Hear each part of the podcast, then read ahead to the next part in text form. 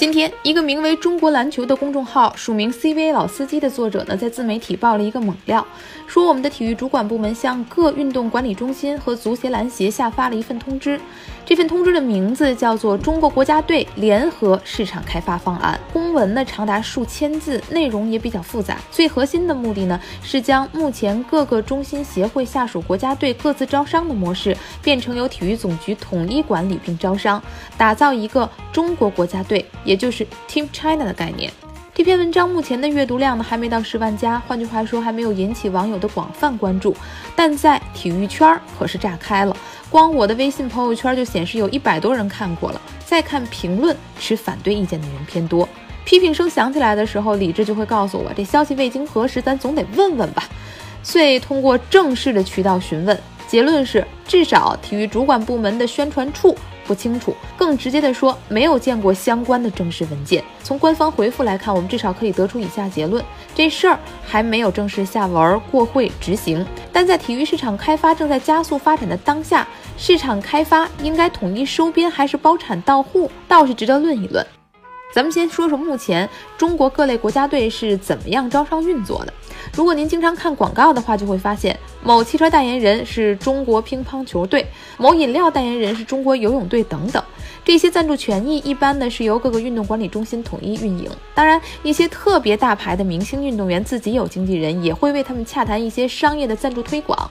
那么此时就会产生两极利益矛盾，比如宁泽涛之前因为乳制品代言和游泳队之间产生的分歧。当然，中国奥委会、中国代表团也会有自己的官方合作伙伴，比如在这次亚运会上孙杨的领奖服风波，表面上看呢是孙杨穿了自己代言的三六一领奖，而中国代表团的官方合作。合作伙伴却是安踏，但实际上三六一诚然是孙杨的金主爸爸，但也同样赞助了中国国家游泳队呀，包产到户的问题就此浮出水面。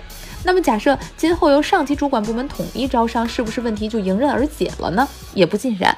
新的分配问题不仅仅会牵扯到明星运动员的商业合同和大国家队商业合同之间的平衡，还要处理各运动中心之间的博弈。您比如说，哪个中心的运动员更有商业价值啊？哪些项目更受青睐啊？平均吃大锅饭似乎有欠公平，宽厚有别呢，又会使管理成本陡然上升。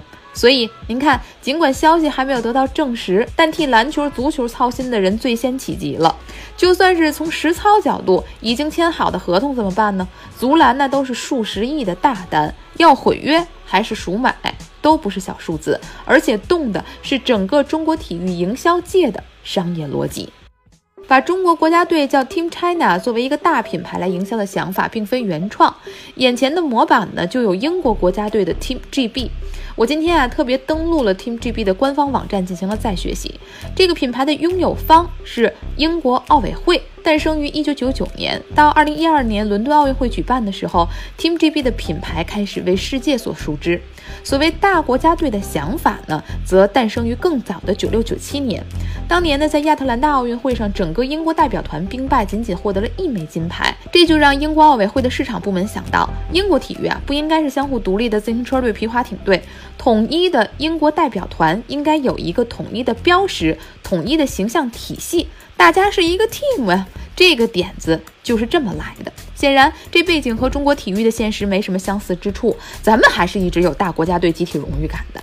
再来，Team GB 呢，确实为英国体育重新带来了辉煌。这波整合呢，也是一个成功的体育营销案例。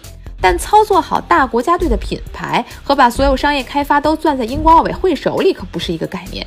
更何况，在英国，对各项运动的投入还有很大一部分职能是由另外一个叫做 UK Sport 的半民营半官方部门来运筹帷幄的。英国奥委会和 UK Sport 之间也博弈了很久，才达到了微妙的平衡。目前呢，运动员商业代言、运动中心市场化运作、上级主管部门想要建立统一品牌之间出现的矛盾，并不能通过一张文件、一次大刀阔斧的改革就迎刃而解。它是转型中现代企业制度不健全、公共服务和监管体系不成熟的环境的一个侧面。此时，我们似乎需要更多一些耐心。三分钟热度，直抵体坛沸点。收听更多往期节目呢？您可以在微博上搜索“张二文”，文是新闻的文。我们隔天再见。